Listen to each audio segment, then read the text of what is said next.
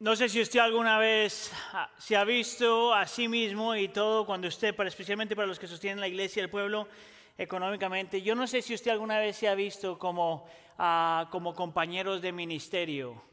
Por lo general hay una forma de ver simplemente a los ministros, a los pastores, a la gente, eh, la gente que trabaja en la iglesia como los ministros, pero yo, estoy aquí para decirle y recordarle que cada uno de ustedes son realmente colaboradores en el reino del Señor y que estamos juntos en esto. Y este testimonio es una evidencia de eso. En que cada vez que usted ha apoyado financieramente a la iglesia del pueblo, cada que usted ha dado un dólar, el Señor utiliza eso para su gloria y el bien de los demás, como lo acabamos de escuchar. Yo no sé usted, pero para mí como pastor en la iglesia me siento súper orgulloso de ser parte de esta iglesia increíble, un pueblo inmigrante que sabe amar a sus vecinos. Y para eso por eso le damos gloria al Señor. Amén. Ya que lo hice sentir bien, entonces déjeme le digo algo. Al final del año es cuando nosotros colectamos más o menos 25% del presupuesto del año, en diciembre, ¿verdad?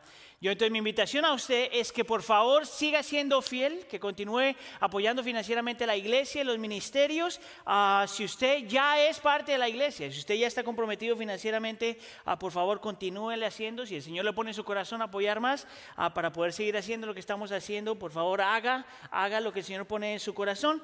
y si usted no es una persona que está apoyando económicamente a la iglesia, déjeme decirle que eh, eso es, eh, se está perdiendo de una propia bendición bendición usted mismo. El Señor le dio las finanzas para, sus necesidades y para el bien de los demás, incluyendo la iglesia. Entonces, si usted quiere seguir apoyando a la iglesia financieramente, por favor, ah, puede mandar un texto al, teléfono, al 77977 a la palabra iglesia de P, ¿verdad? O puede ir a nuestro website, iglesiadelpueblo.net, y ahí también hay espacio para dar, o simplemente puede dar un cheque y mandarlo a la dirección de la iglesia. Con eso en mente, entonces, ah, permítame orar para la predicación y que el Señor nos hable en esta tarde. Amén. Amén. Estamos hablando de dinero, pero no se tiene que poner todo depresivo. Señor, te damos gracias por tu misericordia. Gracias, Señor, por la evidencia de tu gracia, Señor, por haber escuchado este testimonio. Trae tanto gozo a nuestro corazón. El saber, Señor, que tú amas tanto al mundo que dejaste a tu iglesia aquí para que nosotros eh, no solamente proclamemos el Evangelio con todo lo que tenemos, sino para que demostremos el poder del Evangelio con acciones, Señor, amando a nuestro prójimo, negándonos a nosotros mismos, contribuyendo, Señor, a lo que tú estás haciendo en esta creación. Gracias Señor te doy por cada hermano y hermana, Señor, que apoya a la iglesia financieramente. Gracias Señor por aquellos hermanos que tienen en su corazón ser generosos, radicalmente generosos. Te pido por aquellos, Señor, que en esta época de la pandemia a lo mejor están sufriendo a cuestiones de economía.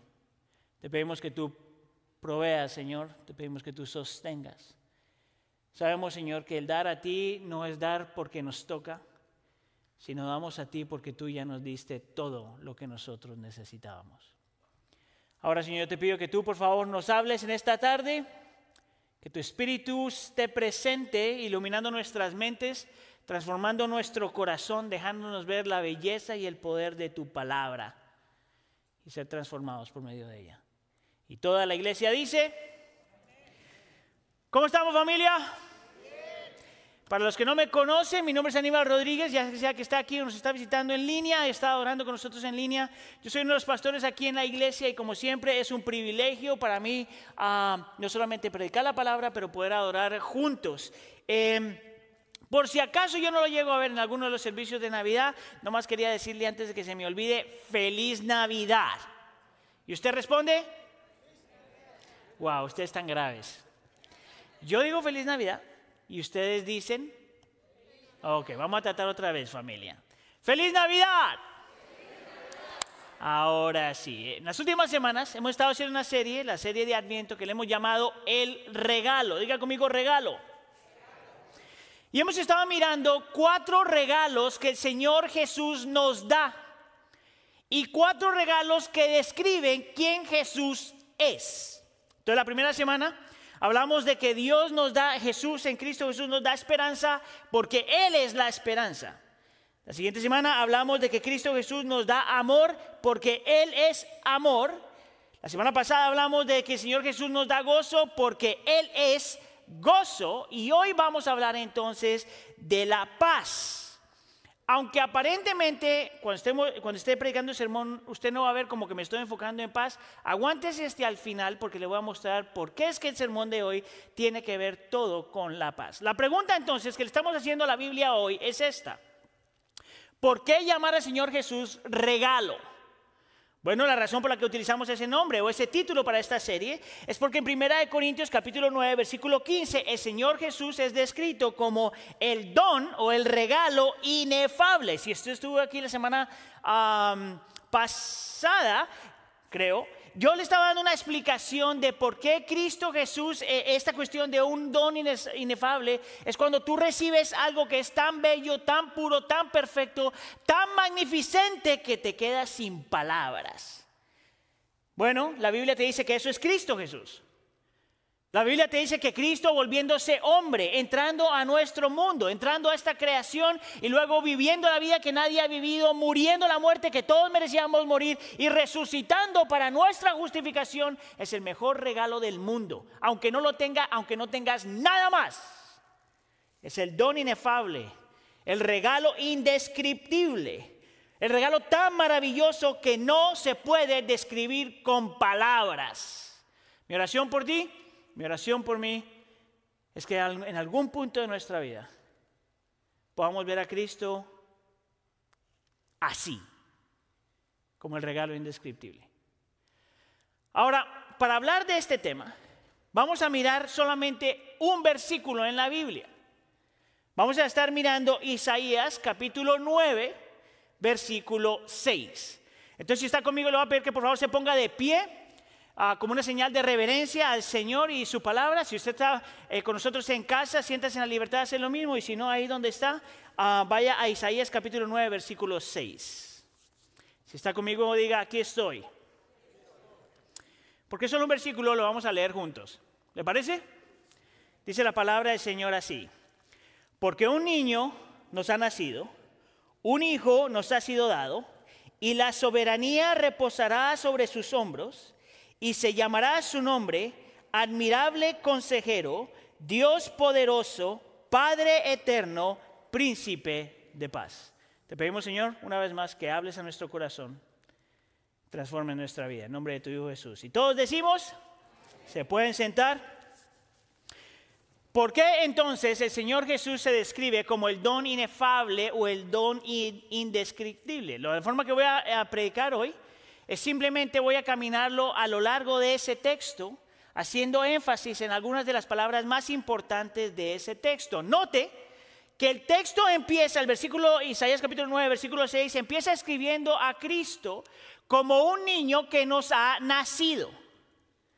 Note porque en la primera palabra, te voy, en la primera frase te voy a mostrar toda la teología de gracia, bueno, no toda la teología de gracia, pero gran parte de la teología de gracia, donde te dice que Cristo Jesús como regalo inefable e indescriptible, es un regalo que ninguno estaba buscando, note ahí, es un regalo por el cual nadie está trabajando, es un regalo que por nuestra naturaleza pecaminosa y porque estábamos espiritualmente ciegos a nuestra necesidad, ni siquiera lo deseábamos. Y no es un regalo que merecemos. Esa frasecita te dice que la única razón por la que Cristo entra a este mundo y se vuelve hombre y se humilla y se vuelve nada, como dice la escritura, es porque a Dios le plació. Porque Dios es un Dios de gracia, porque Dios es un Dios benevolente, porque Dios es un Dios compasivo. No fue porque usted lo buscó, no fue porque usted lo amó, no fue porque usted tuvo que ganárselo. Dios manda a su Hijo y lo envía a esta creación porque es un buen Dios.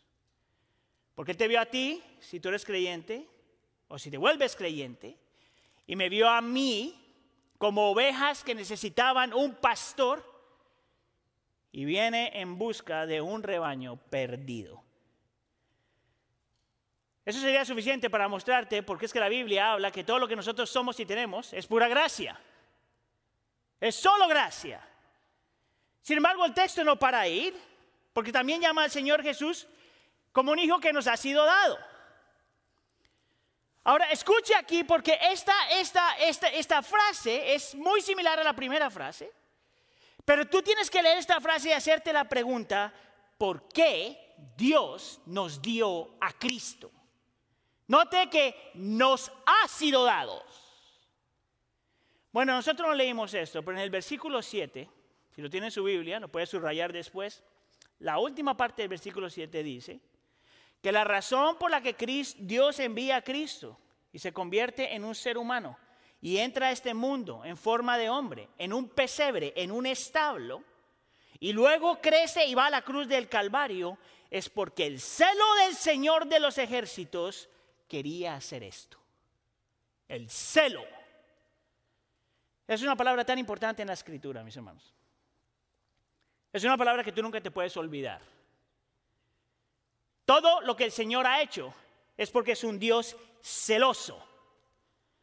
Ahora, esa palabra requiere un poquito de explicación porque algo me dice que nosotros no tenemos un entendimiento claro de lo que es el celo del Señor. ¿Te digo por qué? Porque el celo que nosotros conocemos es el celo pecaminoso del ser humano.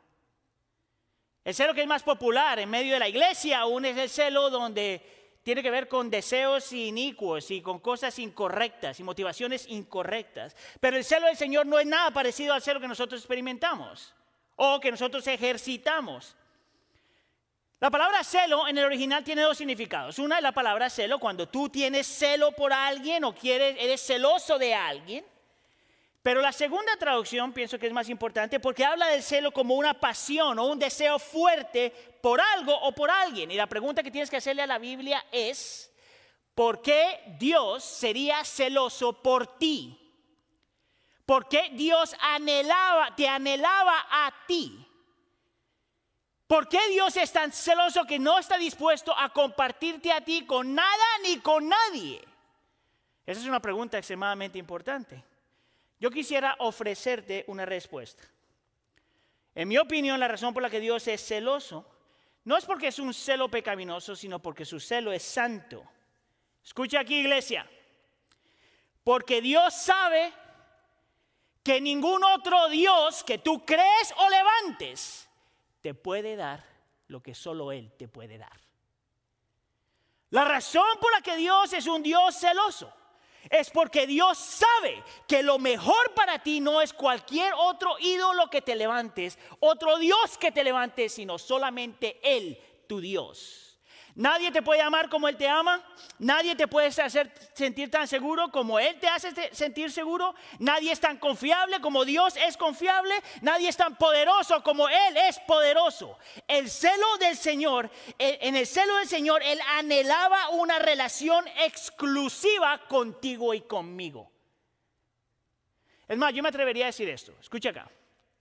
Si usted está en una relación y usted no tiene celo por su esposo o su esposa, hay algo mal en tu mente.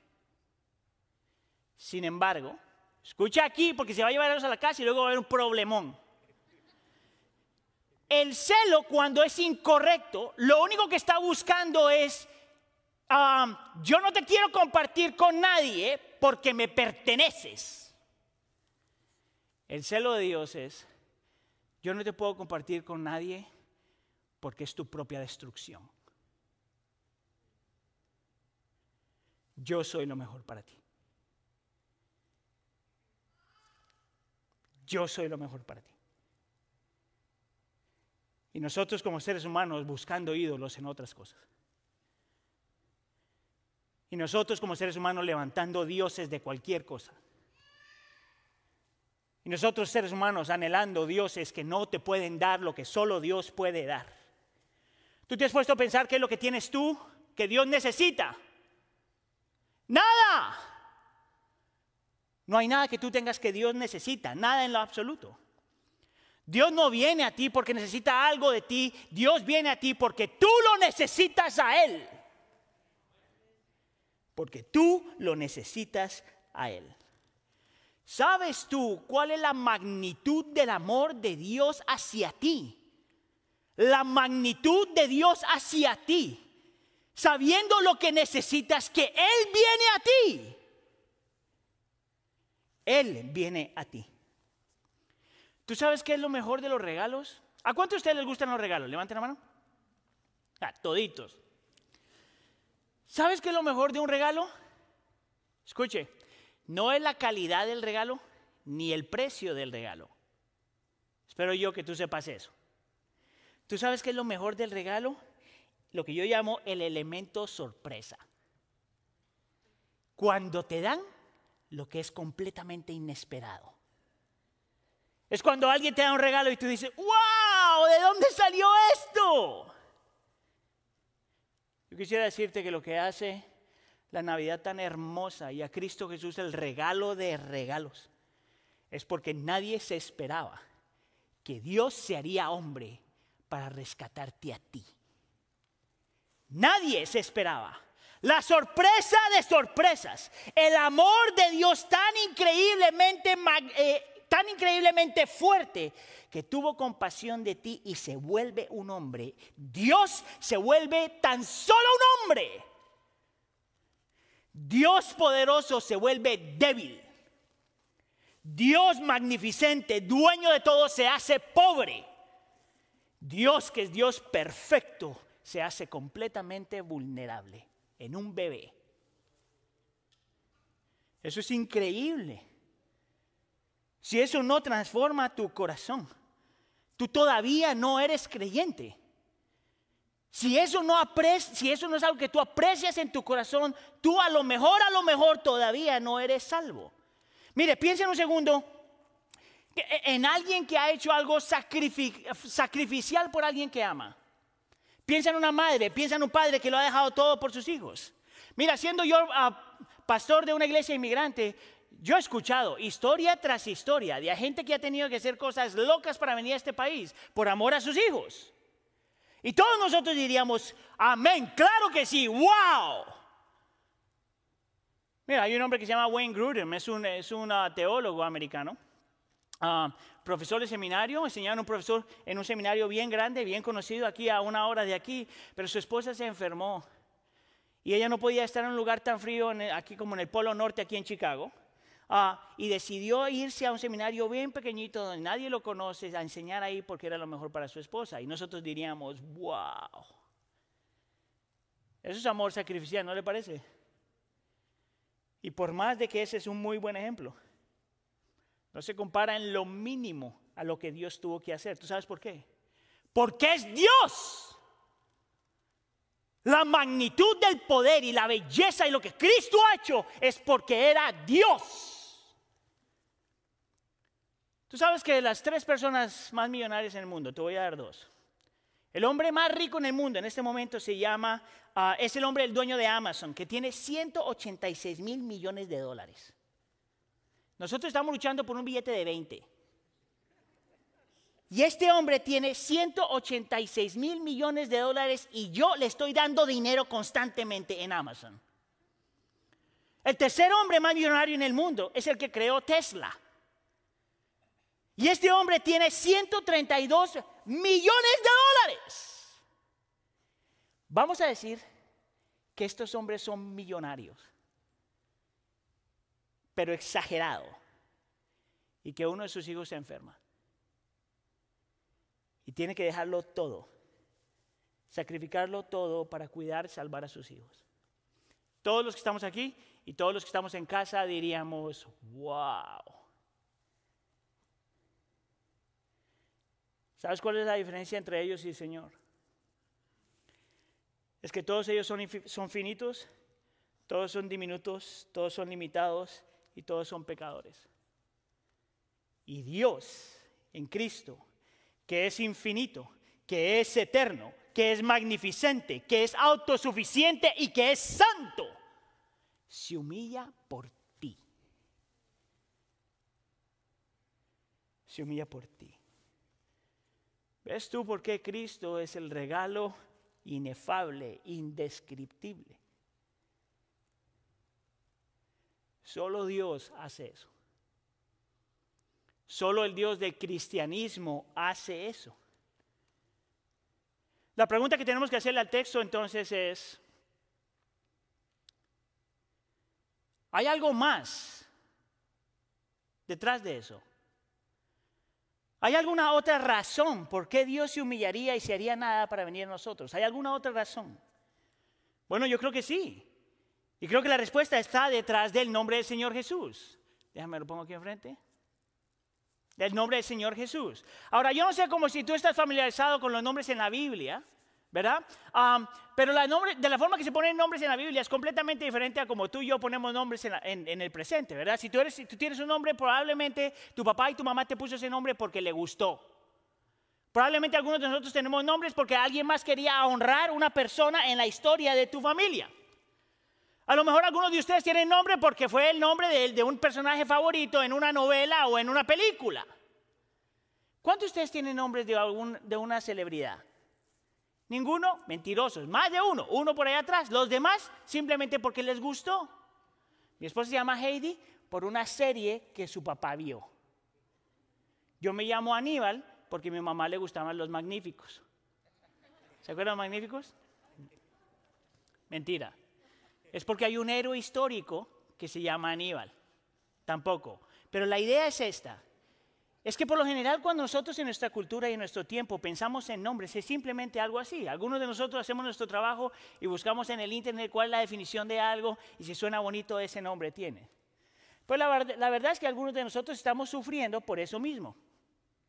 Entonces, por ejemplo, ayer estaba con mi suegro, el suegro estaba escuchando música y entonces me dice, oh, pone, ah, pone esta música de este hombre que se llama Diómenes. Y yo, wow, Diómenes. Pues más adelante me dice, pone esta de otro que se llama Efren. Mire, si aquí hay alguien Efren, nada personal, pero ese nombre está bien feo. Ojalá que no haya nadie Efren aquí. La idea, uy, aquí hay alguien. Ok, ah, sigamos con la prédica. En la Biblia, los nombres tienen un, eh, son dados por un, por un propósito diferente. Todos los nombres en la Biblia cumplen dos propósitos. Uno, para hacer una descripción del carácter de la persona o para asignarle un propósito a la persona. Dos ejemplos que te puedo dar de eso, por ejemplo, Jacobo en la Biblia, o Jacob, Jacob, um, era, eh, el nombre en original significaba como un tramposo, un mentiroso, alguien que suplanta. Y Dios le cambia el nombre, ese era su carácter, Dios le cambia el nombre para tener un diferente propósito. Le pone Israel. Y luego su nombre es alguien que está luchando con Dios o gana con Dios. Otro ejemplo que tienes en la Biblia, en el Nuevo Testamento, es a Pedro. Pedro se llamaba Simón. Y Simón era el nombre que se le daba a este hombre pecaminoso que hablaba más de lo que tenía que hablar, que era impulsivo y que era violento. Es más, cuando tú miras la narrativa en el Nuevo Testamento, te das cuenta que el Señor Jesús lo llama a Pedro Simón cada que en Colombia se dice metieron las patas. Cada que cometía un error, el Señor Jesús le llamaba Simón Pedro. Pero el Señor Jesús le cambia el nombre y lo llama Pedro, Roca. Un hombre que con una fe como la de él construiría su iglesia.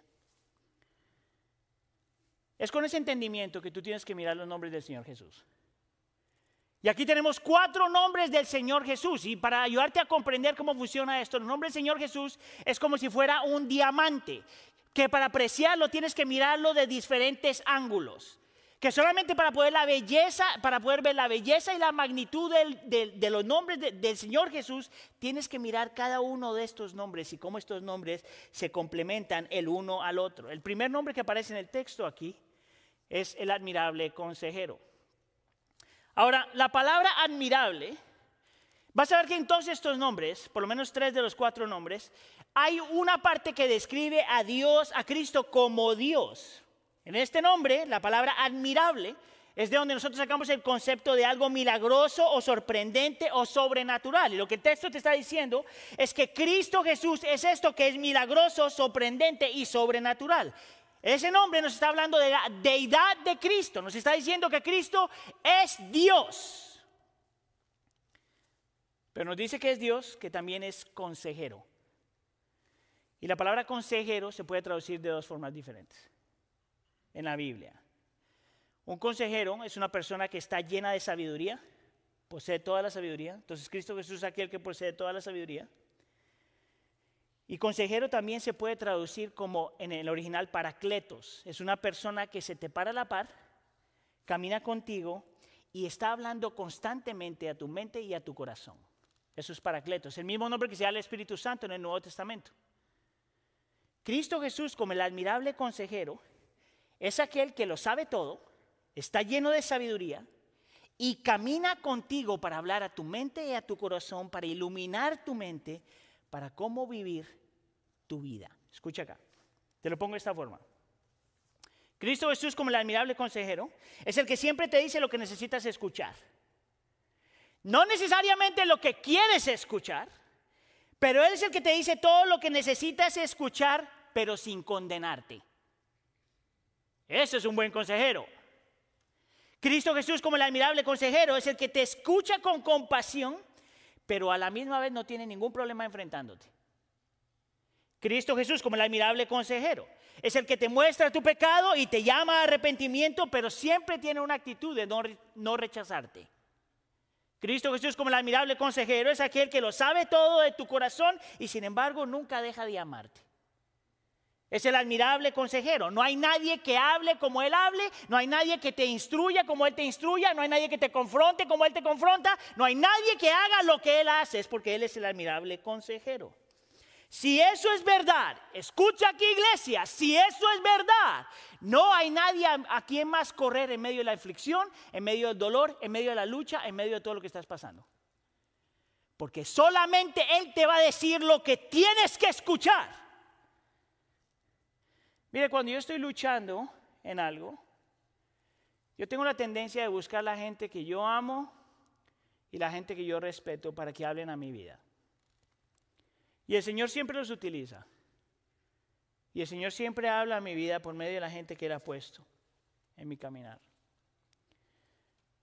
Pero hay algo donde el Señor nunca falla. Y es cuando en medio del dolor y la aflicción y la lucha yo voy a su palabra. Y ahí es cuando la palabra dice que abre mi corazón y discierne los pensamientos y saca a la luz lo que está ahí. Siempre me dice lo mismo. Muchas veces, por ejemplo, cuando yo no sé si usted tiene este problema, pero yo lo tengo. Si tú tienes algo contra mí, dentro de mí hay un abogado interno que vive ahí y está listo para defenderme en todo momento. Y cada que siento eso de que abro la Biblia y el Señor siempre me dice, no tienes por qué defenderte, no tienes por qué buscar, no tienes por qué justificarte. Deja que yo te defienda. Y lo mismo es con todo lo demás. ¿Tú sabes cuántas veces en la Biblia yo eh, me acerco a la Biblia diciendo, wow, yo soy tremendo hijo del Señor? Yo termino este sermón y voy a leer la Biblia y me voy a sentir así. ¡Wow! ¡Qué predicador! Y abro la Biblia y el Señor me dice, sí, amén, gloria a Dios, yo te di eso, pero esto. ¿A quién más correr? ¿Quién más te puede decir lo que Dios dice? Cristo Jesús no es simplemente alguien que ah, es un profeta o alguien creado, como dicen los testigos de Jehová o los mormones. Cristo es el admirable consejero. no simplemente es un inspirador, Él es el admirable consejero. La nueva era te dice que hay que seguir a Cristo porque es inspirador, pero no porque es Dios. La Biblia te dice que la única persona a la que tenemos que correr es porque, y que sabe hablar a la necesidad de nuestro corazón es Cristo. A Él necesitamos, a Él buscamos. En Él dependemos. ¿No te parece a ti que tú lo necesitas a Él más de lo que piensas? La Biblia también nos dice que Él es un Dios poderoso.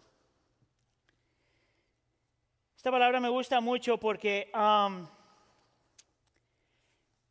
obviamente la primera parte te está diciendo que Cristo Jesús es Dios, una vez más, divinidad. Amén.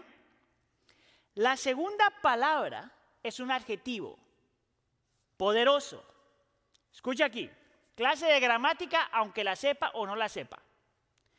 Un adjetivo es aquella cosa que ah, modifica el sustantivo. ¿Se acuerda cuando estaba en quinto, cuarto, tercer grado?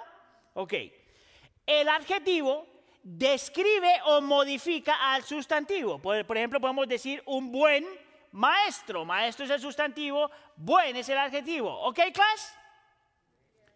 Ok. Lo interesante acerca de los adjetivos es que porque modifican, los adjetivos pueden cambiar. Una persona, un sustantivo se puede modificar cambiando el adjetivo. Y te voy a dar un perfecto ejemplo. Alguien que toda una película súper espiritual, todo el mundo está conectado con esta película. Escucha acá. Blancanieves y los siete enanitos. En Blancanieves y los siete enanitos están los enanitos, que en este día enanitos sería algo que nosotros no podríamos decir porque no está políticamente correcto. No sé si políticamente la palabra, pero Tenía los nombres de los enanitos que se llamaban Gruñón, le voy a dar nomás cinco, ¿ok? Gruñón, Mocoso, Tímido, Feliz y Sabio. Eso es puro bullying en la película. Escucha acá. Lo interesante de eso, ah bueno, si vio Los Pitufos, otra película espiritual, hay uno que se llamaba Tontín. ¿Acuerda de eso? Bullying. Lo interesante acerca de esos nombres es que porque son adjetivos, se pueden cambiar. Y si se cambia, la persona cambia. Entonces, por ejemplo, si tú eres gruñón, lo único que tienes que hacer es buscar terapia, hacer yoga o volverte cristiano y se te quita lo gruñón. Diría alguien. Si tú eres el mocoso, lo único que hay que hacer es limpiarse los mocos y ya se te acabó. Es un adjetivo que puede cambiar, ¿verdad? Si tú eres feliz, lo único que tienes que hacer es ver las novelas que estás viendo y cantar las canciones de Paquita la del barrio y, que te vuelves un depresivo. Porque es un adjetivo. Si tú eres tontín, lo único que tienes que hacer ir a la escuela es coger un par de degrees y ya no eres tontín. ¿Qué pasaría si la palabra, si la palabra poderoso es un adjetivo para Dios? Escucha acá. Si ser poderoso es un adjetivo, entonces Dios puede dejar de ser poderoso. Lo que pasa es que en español no se puede traducir la palabra poderoso de la forma que se traduce en el original. La palabra en original no es un adjetivo, la palabra en original es, es, más bien un sustantivo. Es una descripción de que Dios es. Es algo que no cambia, no va a cambiar, nunca cambiará. Es el mismo y cuando me está mostrando acerca de quien Cristo es, te está diciendo que sí es Dios, que se hizo hombre, que se volvió en un bebé, que fue que vivió en un establo, que creció, fue a la cruz del Calvario, pero que siempre fue tan poderoso como en la eternidad. Que su poder no puede cambiar. Que no hay nadie más que sea tan poderoso como Él. Es un Dios que utiliza su poder a favor de los demás. ¿Sabes cómo yo sé eso? Porque la palabra poderoso también se puede traducir como en un héroe. Y te dice que Cristo Jesús es una especie de héroe espiritual, guerrero espiritual que viene a dar libertad. Te lo pongo de esta forma. Él ve al que tiene aflicción y quiere y puede darle alivio.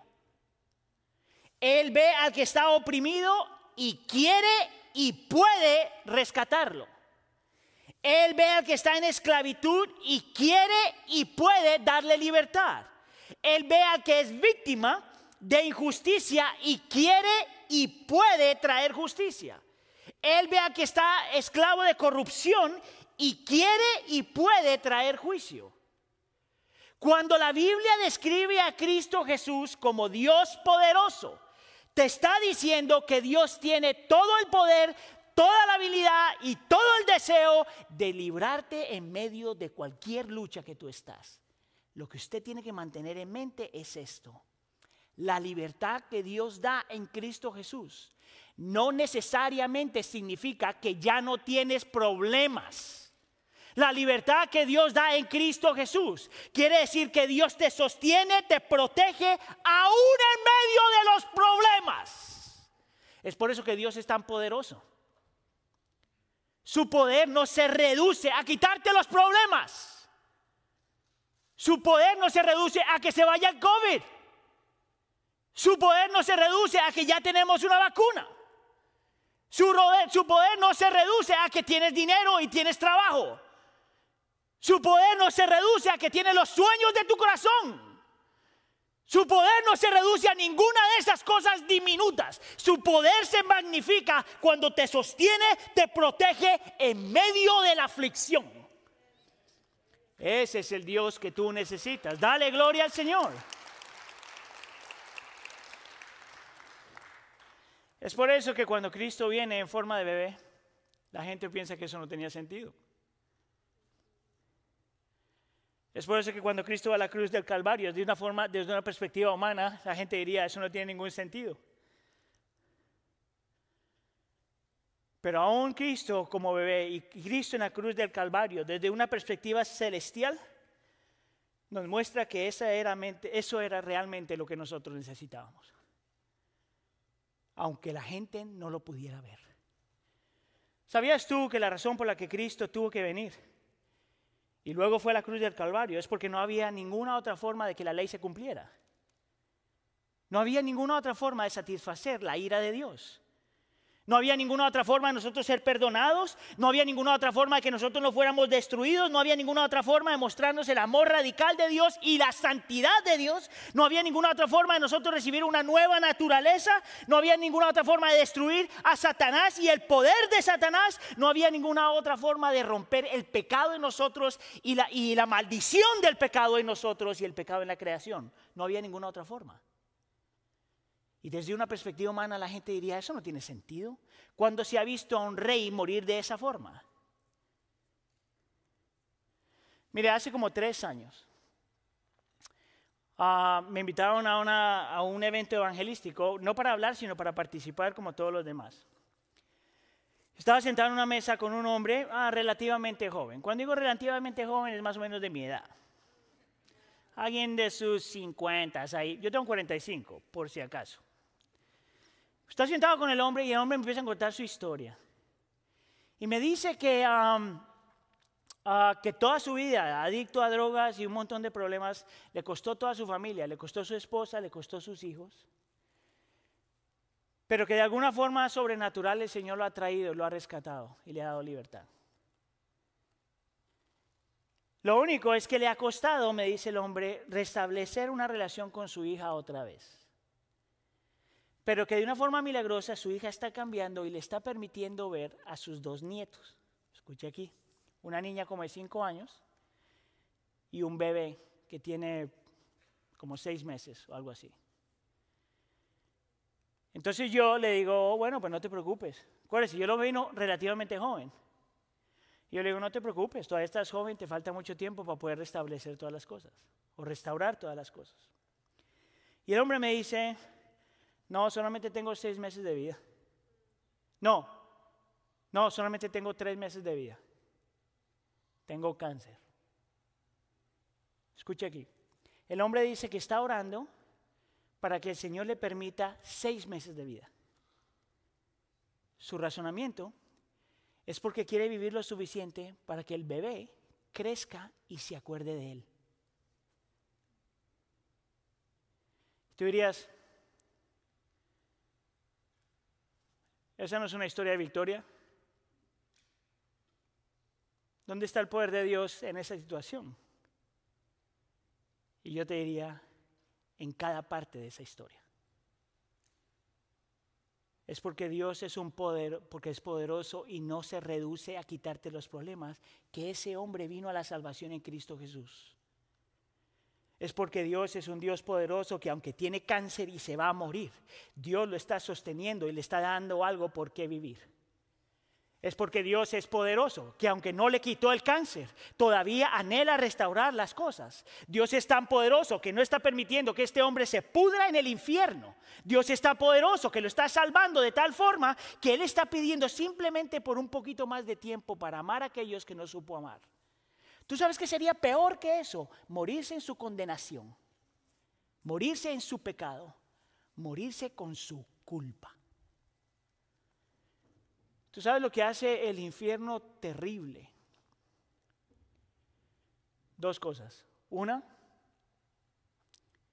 que Dios está presente, pero no es tu Dios. Porque Dios es omnipresente. Él está en todos lados. Pero la gente sabe que Dios está ahí y todavía condenados. Y número dos, morir recordando que siempre tuvo la oportunidad y nunca vinieron a Cristo. Dios es tan poderoso que te salva aún en medio de tu aflicción y en medio de tu pecado. Cristo Jesús también se llama el Padre Eterno. La palabra eterno nos está diciendo que Cristo Jesús es Dios, siempre ha existido. Pero la palabra Padre nos está diciendo que Cristo, una de las razones por las que Él vino, es para mostrarnos el corazón de Padre o el corazón del Padre. Interesante que cuando tú miras la palabra Padre en el Antiguo Testamento, una vez más te das cuenta que tiene dos significados. Primer significado, Padre, es que Él es autor o fundador de todas las cosas. Lo que quiere decir es que Cristo Jesús, como un reflejo del Padre eterno, es en aquel que es el fundador o el autor de todo lo que es bello, todo lo que es perfecto, todo lo que vale la pena. La segunda definición de Padre es que es protector. ¿Tú sabes por qué Cristo Jesús vino? Para protegerte, para cuidarte, para servirte, para amarte. Uno de los pasajes que a mí más me gustan en el Antiguo Testamento es Isaías capítulo 49, 14.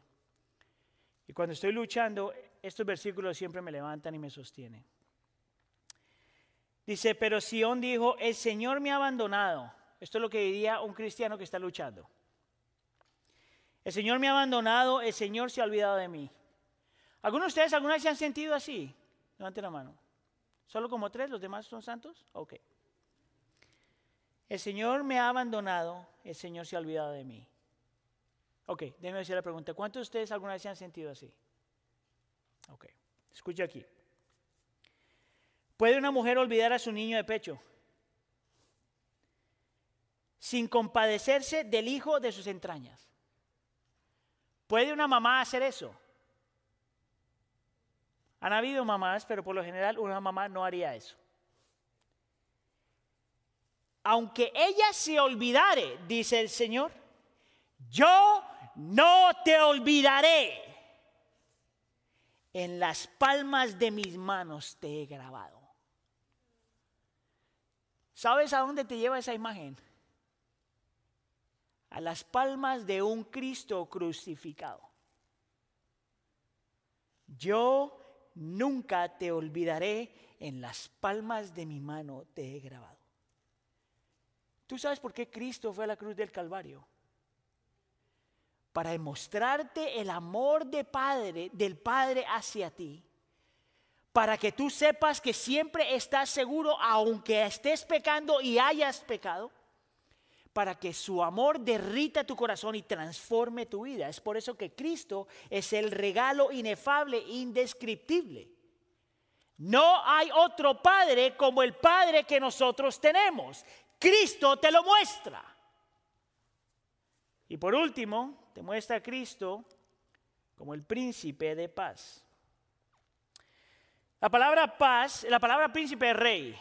Te está diciendo que Cristo es el rey de paz. Es el rey de paz que vino en paz y que viene a establecer paz. La pregunta que tienes que hacer, y es aquí por lo que yo te decía, que paz envuelve todo lo demás. Algunos eruditos piensan que la razón por la que este nombre se pone al final es porque paz es un resumen de todo lo demás que se habló. Paz es lo que se logra dentro y fuera de nosotros en Cristo Jesús. Escucha acá. Cristo Jesús viene para que tuviéramos paz entre nosotros y Dios. Amén. Es por eso que en Cristo Jesús, cuando Él toma lo que nosotros ah, nos merecíamos, vive la vida que no hemos vivido, muere la muerte que nos merecíamos y resucita. En Cristo somos justificados, declarados inocentes, perdonados. No hay ningún récord de tu pecado, ni pecados presentes, ni pecados pasados, ni pecados futuros. En Cristo Jesús tú has sido santificado, separado para Dios. En Cristo Jesús tú has sido redimido. Ya no hay culpa de pecado ni poder del pecado y has sido adoptado. Le perteneces a Dios. La razón por la que Cristo es el Rey de paz es porque vino a traer paz entre nosotros y Dios. Pero no solamente paz entre nosotros y Dios, pero paz entre los hombres. Yo necesito que alguien me explique en la iglesia del pueblo, aquí o los que están en casa, ¿por qué es que nosotros permitimos que nuestras diferencias nos dividan cuando Cristo nos ha unido? Yo, necesito que alguien me explique eso. Déjenme leo Gálatas capítulo 3, versículo 26. Pues todos ustedes son hijos de Dios mediante la fe en Cristo Jesús, porque todos los que fueron bautizados en Cristo, de Cristo se han revestido. No hay judío ni griego, no hay esclavo ni libre, no hay hombre ni mujer, porque todos son uno en Cristo Jesús. Cristo Jesús es el Rey de paz porque viene a reconciliarnos con Dios y a reconciliarlos los unos con los otros. ¿Sabías tú que si tú eres creyente, si tú has puesto tu fe en Cristo Jesús, todos nosotros somos hermanos de sangre? La sangre de Cristo Jesús. ¿Sabías tú que si Dios es nuestro Dios de paz, Rey de paz en Cristo Jesús, entonces todos nosotros ah, estamos unidos porque tenemos el mismo Padre? ¿Sabías tú que si nosotros hemos puesto nuestra fe en Cristo Jesús y Él es nuestro Rey de paz, todos tenemos el mismo sello, el Espíritu Santo? ¿Tú sabes cuál es la solución para el racismo en los Estados Unidos? Eso. ¿Tú sabes cuál es la solución para nuestros prejuicios raciales y nuestras cosas con la, la, clase social de quién tiene más y quién tiene menos? Eso. Tú sabes lo que tú necesitas para aprender a perdonar a tus hermanos en la fe. Eso. Hermanos de sangre. Yo he compartido esto con ustedes, pero una de las cosas que ha transformado mi vida el Señor es que yo tengo muchas veces más cosas en común con gente que no se parece en nada a mí que mi propia familia. Porque si tú eres creyente y yo soy creyente, yo siempre puedo ver la familia ahí presente. ¿Tú sabes cómo en la familia tú puedes ver que los hijos se parecen a los padres? Para el creyente, no importa dónde tú estás, tú siempre puedes ver la imagen de padre en otra persona. ¿Tienes tú eso? Puedes ver tú por qué nosotros celebramos la Navidad. Puedes ver tú por qué Cristo es tan importante. Puedes ver tú por qué Cristo es el regalo inefable, el regalo indescriptible. Para nosotros realmente celebrar la Navidad tenemos que verlo a Él como el regalo no merecido dado por gracia. Tenemos que verlo a Él como el admirable consejero, como el Dios poderoso, como el Padre eterno, como el príncipe de paz. Tenemos que mirarlo a Él como aquel que nos viene a dar lo que todos anhelábamos. Tienes que aprender a mirarlo a Él y a tenerlo a Él porque solamente Él llena los anhelos de tu corazón. Hay un salmo, Salmo 73, que dice, ¿a quién yo tengo en los cielos sino solo a ti? Fuera de ti nada deseo en la tierra. Juan capítulo 6, versículo 68, Simón Pedro le dice al Señor Jesús, Señor, ¿a quién iremos? Solamente tú tienes palabras de vida eterna. ¿Cuántos de ustedes conocen a Daniel Montero? Él tiene una canción súper famosa que se llama La Casa de Dios. ¿Tú sabes quién escribió esa canción? Pastor Sergio Villanueva. Y él tiene una línea en esa. David Montero se quiere llevar el crédito, pero eso es de Sergio. Danilo. Esto es lo que él dice. Mejor es un día en la casa de Dios que mil años lejos de él. Prefiero un rincón en la casa de Dios que todo el palacio de un rey. ¿Tú sabes por qué? Porque ese Dios es tu Dios. Porque ese Dios se volvió un niño y entró al mundo y creció y murió por ti. Tú sabes lo que hace el cielo hermoso. Aparte de todo lo que viene con el cielo, es que Dios está ahí. Tu Dios, en Cristo Jesús. ¿Ya has entregado tu vida al Señor de esa forma? ¿Ya has rendido tu corazón a Cristo Jesús de esa forma? ¿Ya lo has abrazado en tu corazón para que Él sea todo para ti? Lo único que la Biblia te pide es que creas y te arrepientas y nada más. Cree y arrepiéntete. ¿Oramos? Señor, te queremos dar gracias.